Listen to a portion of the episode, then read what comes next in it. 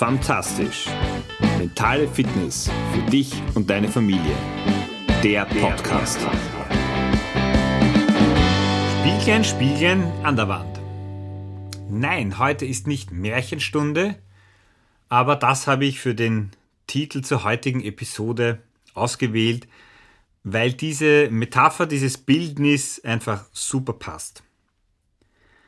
Du kennst schon meine Folge und ich werde sie in den Shownotes verlinken zum Thema Unglücklichsein, Anleitung zum Unglücklichsein, wo es um Vergleichen geht. Und ich hatte letzte Woche wieder ein Erlebnis zu diesem Thema und zum Einstieg macht Sinn, dass ich dir das kurz schildere. Meine beiden älteren Kids, jetzt 11 und 9, schaffen es ja ganz gut, sich untereinander zu vergleichen ich habe ja selber zwei Geschwister auch gehabt und vor allem mit meinem älteren Bruder, da war der Abstand auch recht ähnlich. das konnten wir, glaube ich, auch ganz gut. So zu schauen, was hat der andere mehr, besser, was auch immer. Bei meinen Töchtern war es so, dass die ältere Tochter länger mit ihrer Freundin Zeit verbringen durfte und das hat die jüngere geärgert. Lange Rede, kurzer Sinn. Ich versuchte natürlich irgendwie das zu kalmieren, beziehungsweise zu schauen, naja, es geht ja weniger um die Zeit als das Miteinander und bla bla bla. Hat natürlich überhaupt nichts gefruchtet. Ergebnis war dann eine Eskalation und schlechte Stimmung. Und ich habe für mich gemerkt, das ist so eine Geschichte, wo ich immer wieder aus der Haut fahren kann und auch mit meiner eigenen Reaktion nicht wirklich happy und zufrieden bin. Wie es der Zufall wollte, hatte einen Tag später meine Frau einen, einen Gesprächsabend. Den haben wir begonnen vor knapp zehn Jahren. Äh, meine Frau ist damals mit meiner ältesten Tochter, unserer ältesten Tochter, zu einem Spielraum gegangen und dort gab es dann eben diese Gesprächsabende auch für die Erwachsenen, um ein bisschen so Erfahrungen auszutauschen und die wurden angeleitet. Und das macht meine Frau in regelmäßigen Abständen noch als Teilnehmerin. Und da sie keine Zeit hatte, beziehungsweise schon vom, vom Tag irgendwie recht müde war, und noch andere Dinge tun musste, hat sie gefragt, ob ich nicht gehen möchte. Ja, das habe ich gemacht. Und klassisch bei so einem Gesprächsabend, du nimmst ein Thema mit und wenn du noch keins hast, dann entsteht das vielleicht am Weg dorthin oder im Moment oder auch nicht. Äh, aber du profitierst so oder so davon. Und für mich war so das Thema, das dann eher zufällig entstanden ist, genau dieses, wo ich mir gedacht habe, also dieses Vergleichen, da tue ich mir einfach extrem schwer. Und wie kann ich da anders reagieren? Und ich habe dann mein Beispiel beschrieben, die Situation, um die es da gegangen ist, und wurde dann gefragt, welche Gefühle ich dabei habe. Und unter anderem war eben äh, so eines der Gefühle so Ärger, der in mir aufsteigt, dass die, die Kinder sich da die ganze Zeit vergleichen und nicht nur die Kinder eigentlich das Vergleichen, auch bei, bei uns Erwachsenen, ist jetzt kein Thema, das mir wirklich zusagt, weil ich davon eben überzeugt bin, dass es einfach nur unglücklich und unzufrieden macht. Und ein Teil der Übung, die dann mit mir gemacht wurde, war diese Aussagen, diese Gefühle auch ein bisschen umzukehren. Eine, ein Satz von mir war zum Beispiel, es ärgert mich, äh, dass sich meine Tochter immer mit ihrer, mit ihrer Schwester vergleicht. Und eine Umkehrung war, es ärgert mich, dass ich mich, jetzt nicht mit meiner Tochter, aber dass ich mich mit anderen vergleiche. Und auf den ersten Moment war das so, na, also das Vergleichen ist nicht mein Thema. Bei genauerem Hinschauen und das dann so ein bisschen gesickert, habe mir gedacht, naja, es gibt schon, äh, vielleicht weniger im familiären Umfeld, aber in meinem beruflichen Umfeld Personen, wo, wo ich sehr wohl vergleiche. Und zwar über einen Umweg Personen, äh, die mich, und daran merke ich das sehr stark, die mich doch in Rage bringen können. Und das ist ein Tipp, den ich dir gerne geben möchte schau dir mal in deinem Umfeld, egal ob beruflich oder privat, und du kannst auch bei deinen Kindern machen, weil eben das ist der Spiegel. Welche Personen bringen dich aus deiner Komfortzone raus, erzeugen bei dir Stress, lassen Frust und Ärger in dir hochkommen? Und jetzt musst du davon ausgehen, dass Personen, die dir völlig gleichgültig sind, inklusive auch derer Verhalten, da gibt es jetzt relativ wenig. Aber Personen, die dir nicht egal sind, denen durch die Macht gibst, dass über ihr Tun deine Stimmung vielleicht besser oder schlechter wird, da halten die dir quasi unbewusst einen Spiegel vor. Und es ist deine Entscheidung, ob du in diesen Spiegel hineinschaust oder nicht.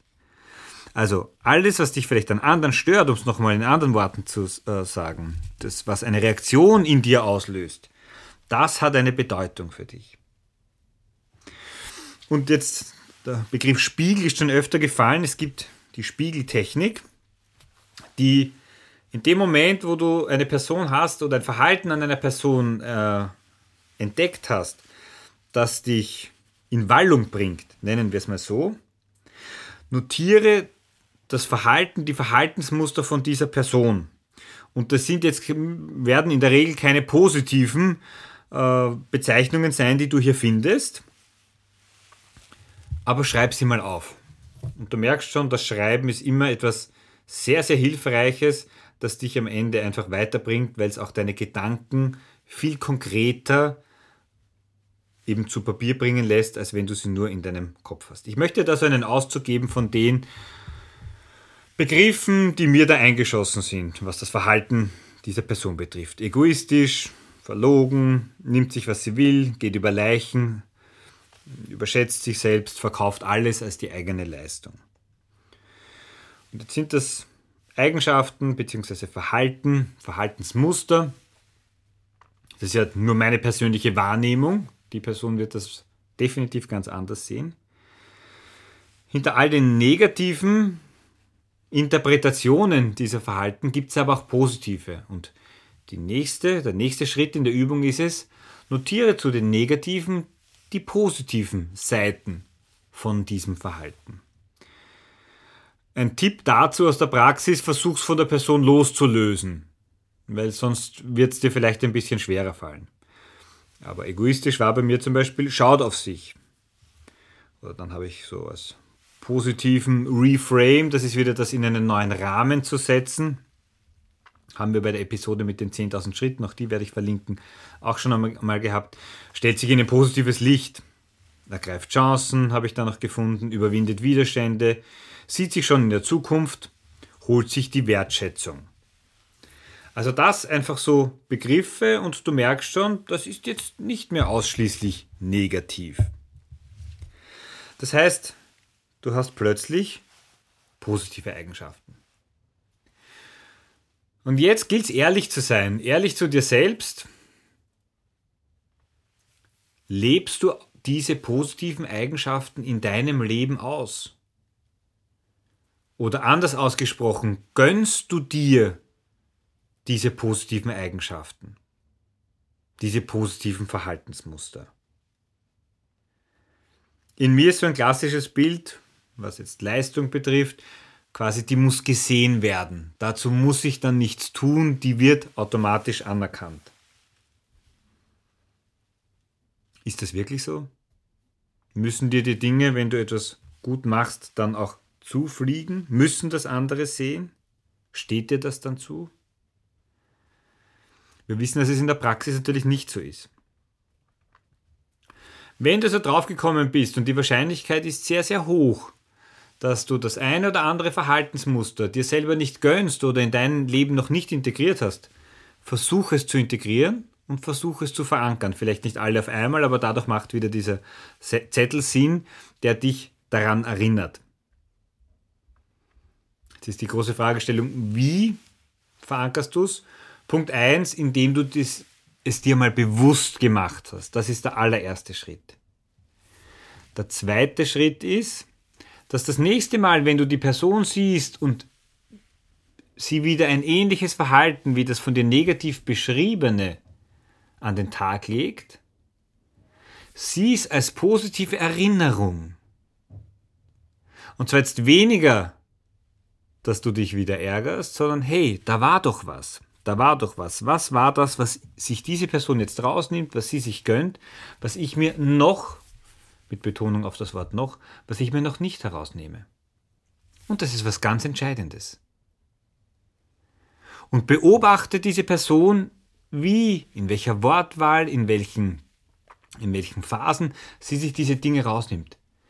Sieh die Person als deinen Trainer, als deinen Lehrmeister in etwas, wo sie besser ist. Auch wenn du vielleicht mit dieser Person nicht Best Friend werden willst oder wirst, so kannst du von ihr und von ihrem Verhalten lernen. Sieh es als Lernchance. Und einfach auch eine neue Betrachtungsweise zu gewinnen. Das ist eine Riesenchance für dich, neue Fähigkeiten kennenzulernen und in dein Leben zu integrieren.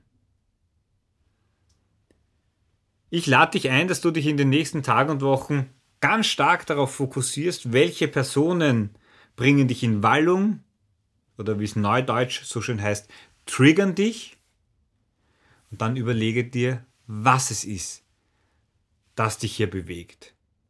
Und dann gehst du genau die Schritte durch. Die negativen Punkte aufschreiben, negative in positive verwandeln, zu versuchen, diese in den Alltag zu integrieren und die Person als Lehrmeister zu sehen, der dich genau dorthin führt, dass du die positiven Eigenschaften auch in dein Leben integrieren kannst. Ja, diese Arbeit mache ich auch gerade. Ich kann dir nur sagen, super spannend. Und was es auf jeden Fall schon gebracht hat, sind einfach ganz neue Blickwinkel und Perspektiven. Und dafür bin ich meinen Töchtern, vor allem meiner mittleren Tochter, wieder extrem dankbar. Nutzen wir also diese Geschenke, die auf, der ersten, auf den ersten Blick definitiv nicht aussehen wie ein Geschenk, die Geschenke, die uns unsere Kinder überreichen, und machen wir das Beste draus. In dem Sinn wünsche ich dir eine fantastische und geschenkreiche Woche und freue mich, wenn du nächste Woche wieder dabei bist. Ciao!